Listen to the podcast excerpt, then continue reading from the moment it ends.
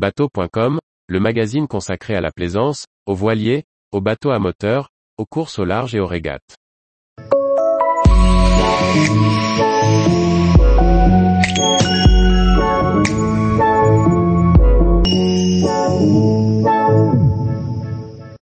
ZAR 130 Imagine, aménagement intérieur et extérieur. Par Chloé Tortera. Dans ce deuxième volet de notre essai, découvrons ensemble les divers aménagements du ZAR 130 Imagine. Long de 13 mètres, il maximise le confort à bord, la détente et suggère la croisière à plus long terme avec ses quatre couchages. Comme tous les modèles ZAR, le 130 Imagine grâce à sa conception de coque et de flotteur offre un maximum d'espace habitable. Sur l'arrière, la plateforme de bain permet de circuler tout autour des moteurs, d'une plateforme de bain à l'autre. Ces dernières, bien larges, dissimulent des échelles de bain. Le cockpit, depuis la plage arrière jusqu'au centre du bateau, est symétrique. On retrouve face à la mer, deux bains de soleil latéraux, séparés par un passage central. Il partage un dossier amovible avec les deux banquettes en aile latérale, associées à deux tables en bois amovibles. Les bains de soleil coiffent un garage à tender électrique pouvant accueillir une annexe Zarmini. Deux petits coffres sont dissimulés sous les banquettes de cockpit.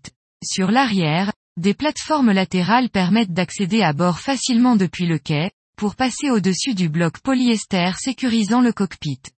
Le déplacement à bord est tout aussi facile, autour de la console et via des passes avant larges de 38 cm. Même à grande vitesse, on continue de bouger à bord, bien protégé par une belle hauteur de pavois, 51 cm à l'arrière et 68 cm à la proue. Une grande cuisine avec un réfrigérateur de 130 litres, un grill, du rangement et un plan de travail font face au carré. Le poste de pilotage est protégé par un hardtop en fibre de verre et de carbone d'une seule pièce avec le pare-brise. Celui-ci apporte une protection contre le vent et garantit 10 mètres carrés d'ombrage permanent. Le tableau de bord accueille deux grands écrans multifonctions Garmin de 17 pouces, qui retransmettent également les images filmées par les caméras du bord, facilitant notamment les manœuvres. Le système électrique est complété, en plus, par un système manuel en cas de panne. Trois sièges pilotes avec assises relevables assurent une position de conduite confortable au pilote et une bonne tenue en navigation aux passagers. Une main courante sur la console permet d'ailleurs de se tenir en position debout. L'accès à la plage avant se fait via une marche. Celle-ci dispose d'une banquette double sur la console et d'une banquette en U à la proue. Ces deux parties peuvent être liées par une extension pour créer un large bain de soleil avec accoudoir et main courante, ou agrémenté d'une table pour dîner caché des regards, notamment au port. Sous le pont, on découvre deux cabines qui peuvent être séparées pour plus d'intimité. Au centre, la hauteur sous barreau de 1,96 m permet de se tenir debout, même pour les plus grands gabarits.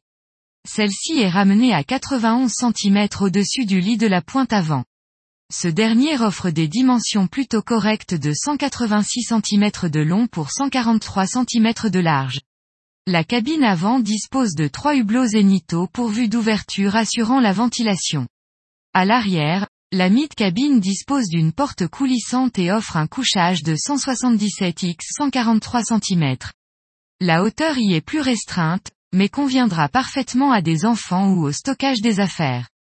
Un meuble de rangement ainsi qu'un cabinet de toilette avec lavabo et douche séparés, avec une hauteur sous barreau équivalente à celle de la cabine, complète l'ensemble de l'aménagement intérieur. Tous les jours, retrouvez l'actualité nautique sur le site bateau.com. Et n'oubliez pas de laisser 5 étoiles sur votre logiciel de podcast.